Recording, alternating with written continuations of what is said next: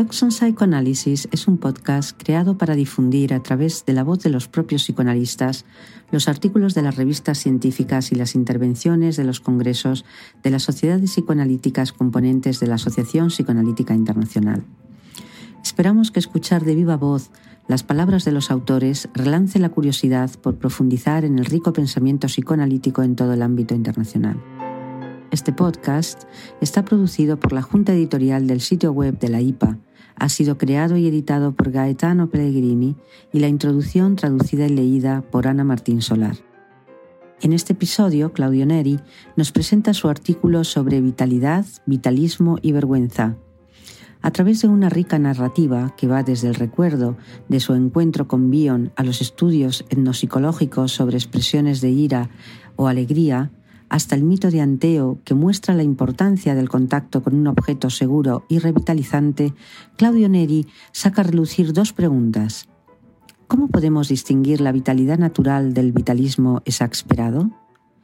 ¿Y qué papel juega la vergüenza en este mostrarse en presencia de otros sin la armadura de las propias defensas?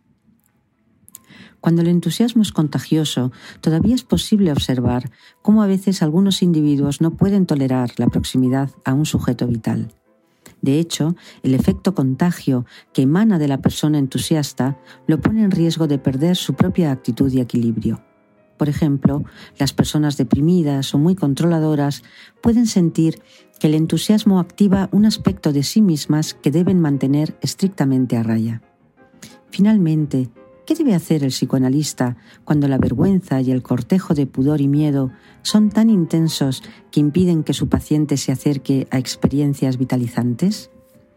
Claudio Neri es psicoanalista con función didáctica de la Sociedad Psicoanalítica Italiana, profesor de la Universidad Sapienza de Roma, profesor adjunto de la Universidad degli Studi di Torino, profesor visitante de la Université Lumière Lyon II y de la Université Paris 5, es miembro fundador de la International Field Theory Association, miembro honorario de la Fundación Gordon Lawrence, del Comité Científico de la Revista de Psicoanálisis de las Configuraciones Vinculares y de la Revista Clínica y Análisis Grupal. Es autor y editor de varios volúmenes, incluyendo Lire Bion, Manual de Psicoanálisis de Grupo y de Y el Grupo creó al hombre. Texto del artículo leído por Mercedes Lugones.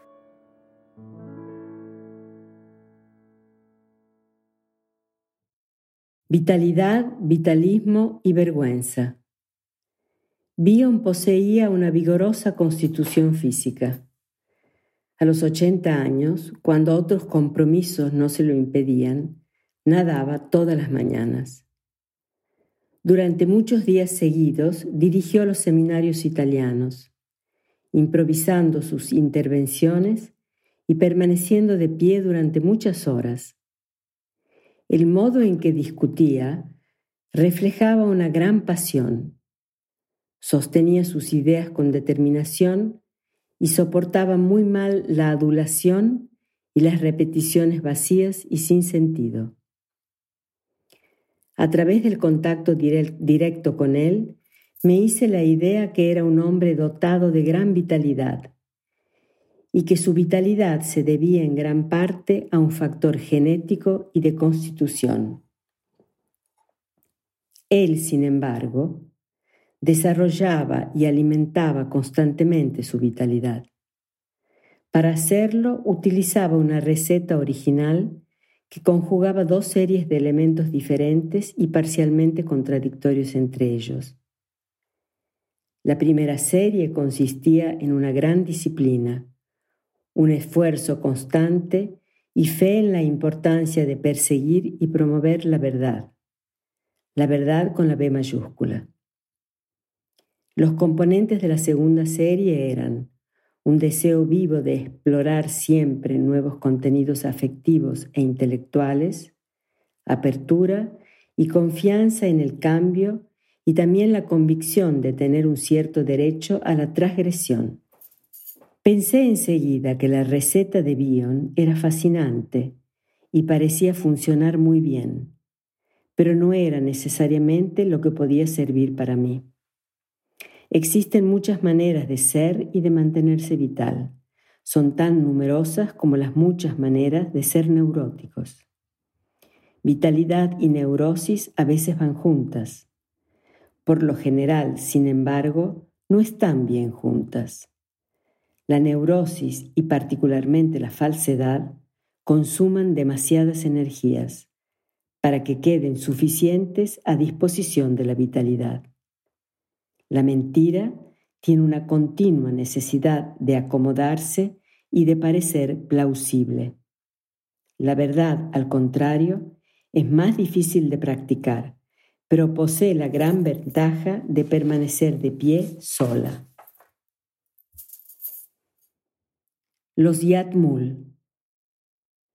La presencia y el entusiasmo de Bion en la discusión mostraban con evidencia su vitalidad personal. En sus escritos, en cambio, hay poquísimas reflexiones sobre este argumento. Por otra parte, el tema se volvió importante para el psicoanálisis solo algunos años después de la muerte de Bion, con la psicología del self y la psicología relacional. Recuerdo un solo fragmento de sus libros en el que lo trata. Está en Experiencias en Grupo. Bion ilustra la situación conflictual del individuo que se encuentra atrapado entre las dos grandes mentalidades colectivas del grupo de trabajo, grupo racional, y del grupo de asuntos de base, grupo primitivo. Si el individuo adhiere excesivamente a la mentalidad del grupo de trabajo, se siente perseguido por una sensación de aridez y de escasa vitalidad entonces se desplaza casi siempre hacia el grupo de asuntos de base. En esta posición, sin embargo, se da cuenta que pierde su autonomía de pensamiento y que ya no consigue tener sentimientos personales.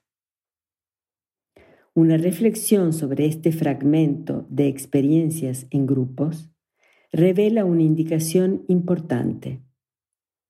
La inmersión del individuo en los estratos más primitivos de la mentalidad grupal, grupo de asuntos de base, puede aportar una sensación de vitalidad aumentada.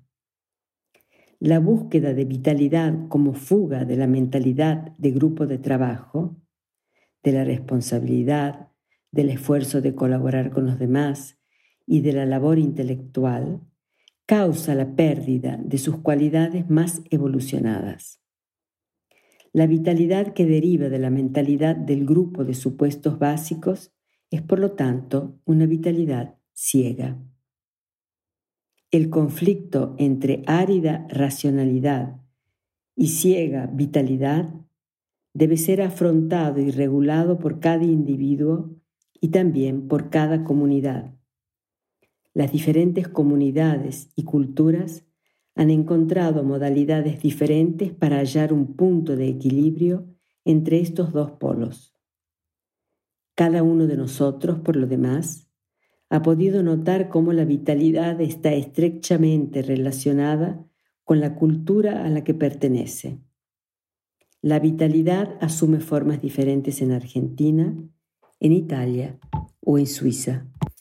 Los Yatmul de Nueva Guinea Viven en casas muy simples, tienen pocos utensilios, no poseen capacidades particulares para producir objetos o para el comercio, pero han desarrollado un sistema funcional de interacción social. Margaret Mead los describió como un pueblo de personas alegres, irresponsables y fuertes, que están siempre riéndose o bien gritando con rabia. Los dos tipos de comportamiento son más o menos alternativos y parecen procurarles la misma satisfacción. Cuando un hombre o una mujer se sale de sus casillas, los espectadores los rodean y se ríen entre ellos, sintiéndose reconfortados por el hecho de pertenecer a un mundo donde es posible perder el control. Los Yatmul disfrutan de su rabia más que cualquier otra población que yo conozca.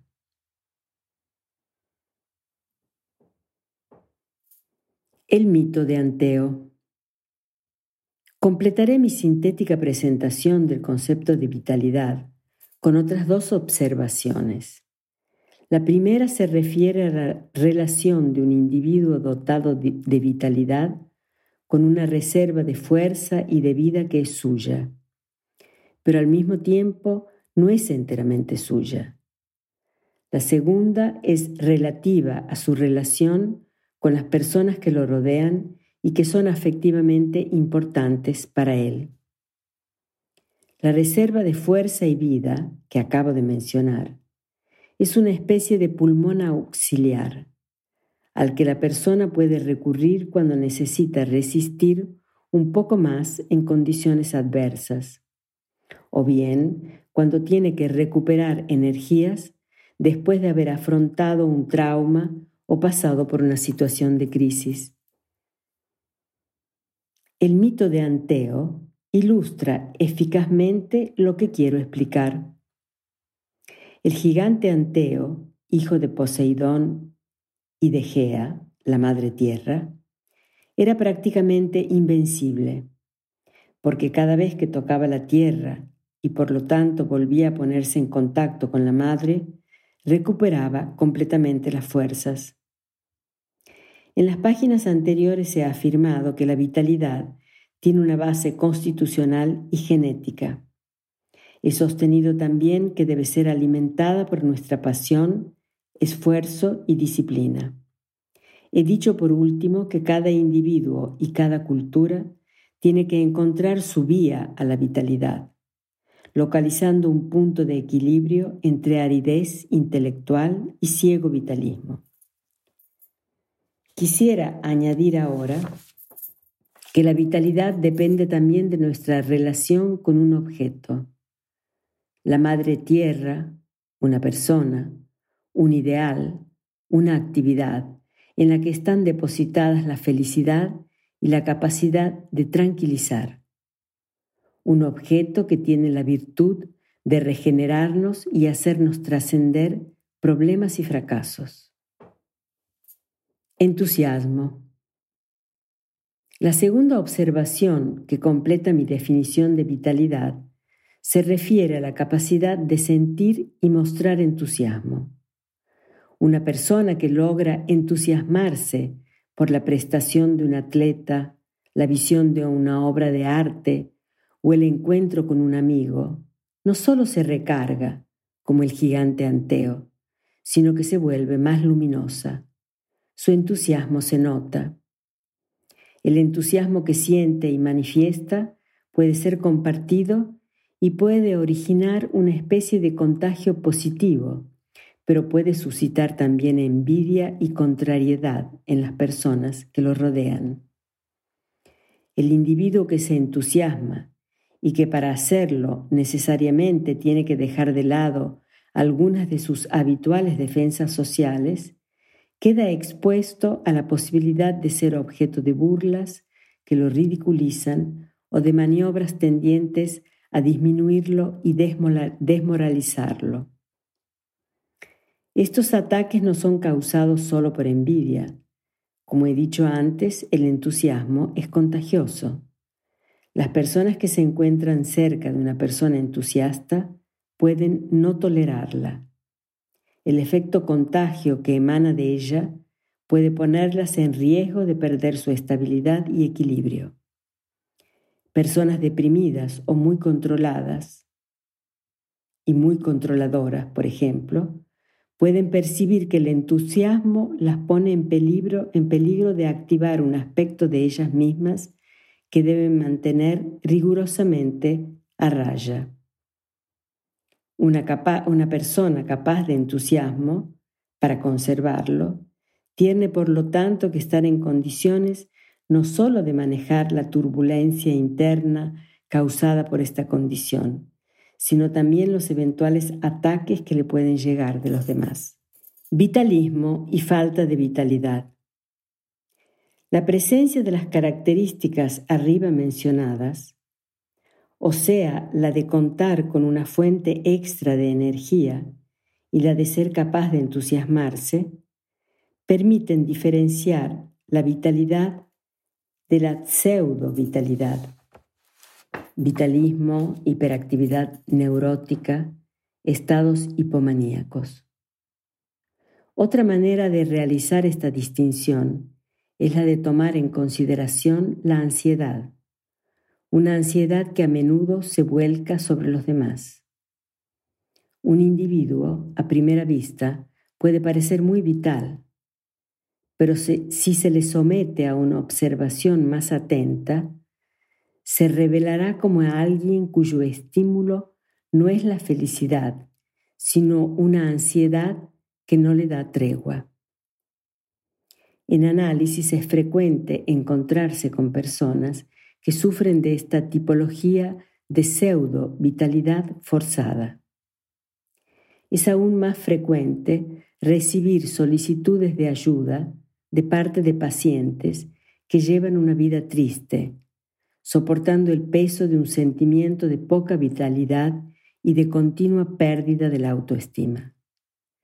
La condición de sentirse poco vital ha sido puesta en relación con diferentes cuadros dinámicos y psicopatológicos, depresión infantil preexistente, proceso de luto no completado y consiguiente persistir de la melancolía, trastornos narcisistas, identificaciones alienantes y defensas falso self. Cada uno de estos enfoques ha aportado conocimientos e instrumentos útiles para afrontar una u otra faceta de esta condición. Yo me concentraré en un aspecto particular, las situaciones en las cuales sentirse poco vitales se debe a la dificultad de acceder a las fuentes de abastecimiento de vitalidad. Y esta dificultad, a su vez, depende de una sensación de vergüenza acompañada de miedo y fuerte malestar. La aparición de vergüenza, miedo y malestar puede llegar a ser tan intensa que impide la toma de contacto con algunas fuentes esenciales de abastecimiento de la sensación de sentirse vivo y vital, la sexualidad, la expresión y fruición de los afectos, una relación positiva con el propio cuerpo y con las otras personas. Jane Seymour y el rey. No voy a presentar una historia clínica, sino un fragmento sacado de una novela de Hilary Mantel. La situación esbozada por la escritora es la siguiente.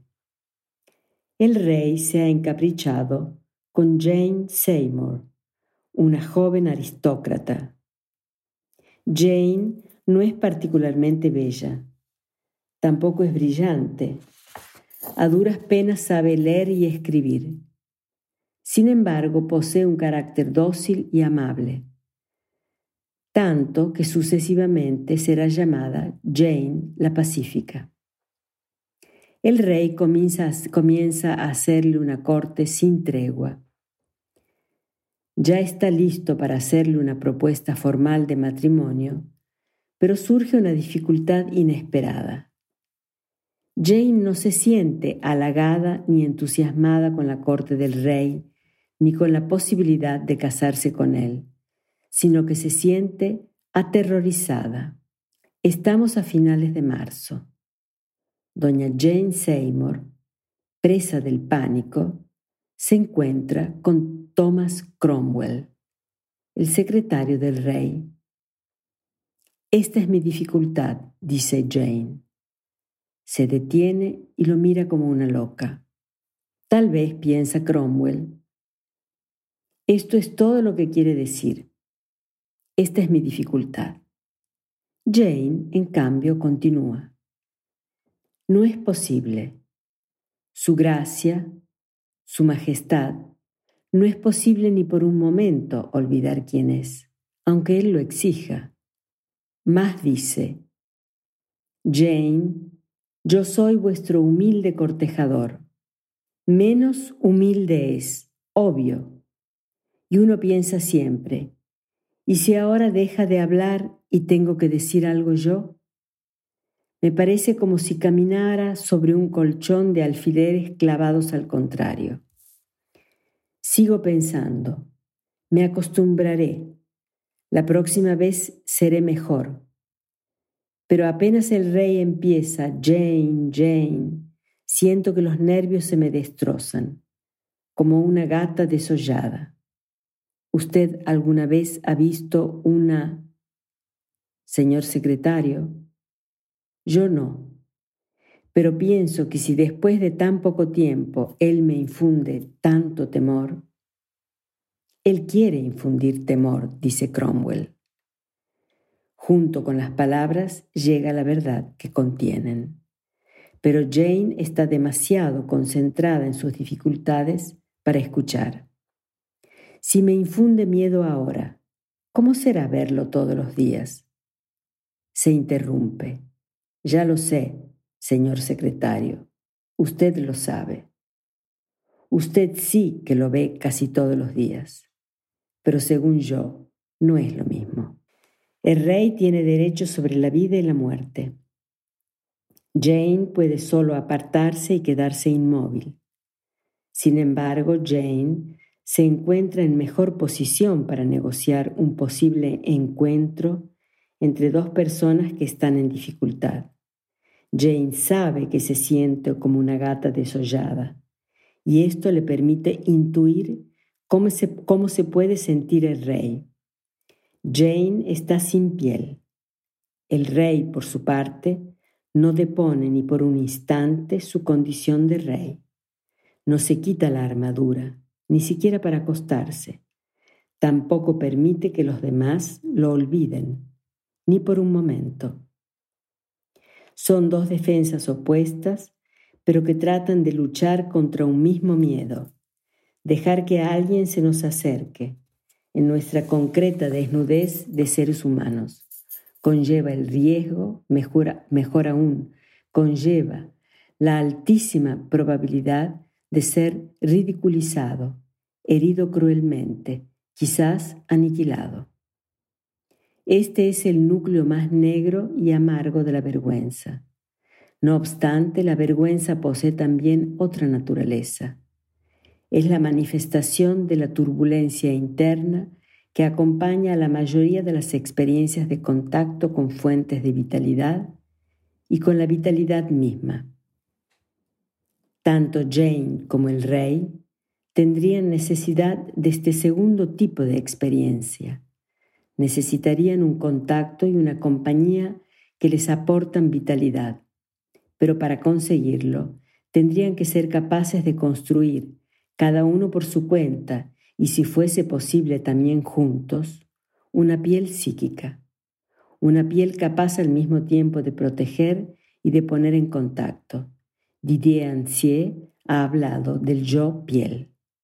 Freud, en el yo y el ello, escribe, el yo es ante todo y sobre todo un yo corpóreo.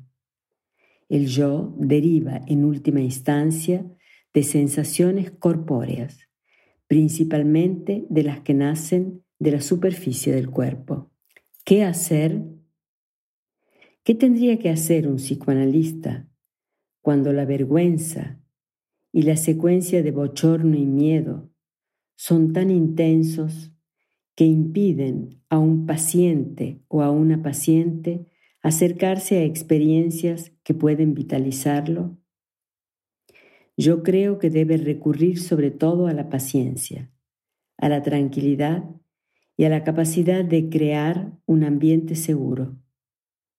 De hecho, cuando un paciente o una paciente están demasiado mal, no consiguen tolerar ni siquiera una fuerza que trata de curar ni una excesiva vitalidad por parte del analista. Se sentirían avergonzados y sin piel. Después de mucha paciencia y cautela, transcurrido un tiempo que puede ser muy largo, llegará el momento en que el paciente o la paciente podrán llevar espontáneamente a la sesión o a la relación con el analista su sentimiento de vergüenza y no limitarse a hablar de él. Bion, utilizando el lenguaje que lo caracteriza, valorizaría este momento diciendo, a diferencia de la matemática o de la historia, el psicoanálisis es una disciplina que requiere la presencia del objeto para poder operar. Es necesario que en ese momento el psicoanalista sea capaz de diferenciar la aparición de la vergüenza de las precedentes declaraciones rituales de insignificancia y malestar. Estas últimas atestiguaban la presencia de una escasa autoestima, pero eran también y al mismo tiempo una manera de autocriticarse y servían para distanciar al otro, es decir, impedían que el paciente se comprometiera en una relación más estrecha consigo mismo y con el analista. La aparición de este sentimiento espontáneo de vergüenza se diferencia también de las experiencias anteriores que estaban impregnadas de miedo y angustia. Se trata de un sentimiento vivo, rico en sensaciones y vivencias corpóreas. Para el paciente o la paciente es una conquista tener acceso a dicho sentimiento y llevarlo a la cita con el analista. El psicoanalista debería limitarse a compartir esta experiencia, sin decir ni hacer nada que pueda hacerla difícil de manejar para el paciente. Solo más tarde, cuando se le presente la posibilidad, le dará una señal de entendimiento, aludiendo a esta manifestación de la vergüenza en términos positivos y de apreciación, como de un paso adelante en el trabajo analítico. Finalmente, el analista y el analizando o analizanda podrán completar el proceso, tratando de entender cuáles han sido las experiencias traumáticas que le han hecho tan difícil mostrarse como una persona viva, que posee un cuerpo, que tiene sensaciones y deseos, y por lo tanto que también siente miedo y vergüenza. De esta manera, tratarán de modificar la situación del paciente, que por un lado necesitaba experiencias de vitalidad y por otro tenía que prohibírselas a sí mismo y retroceder. Conclusión. En los textos de Bion, como he mencionado al inicio, las referencias a la vitalidad que existe o que pueden hacer en la relación entre paciente y analista son muy escasas. Esto, sin embargo, no nos ha impedido recorrer un camino, llevándolo constantemente como compañero de viaje.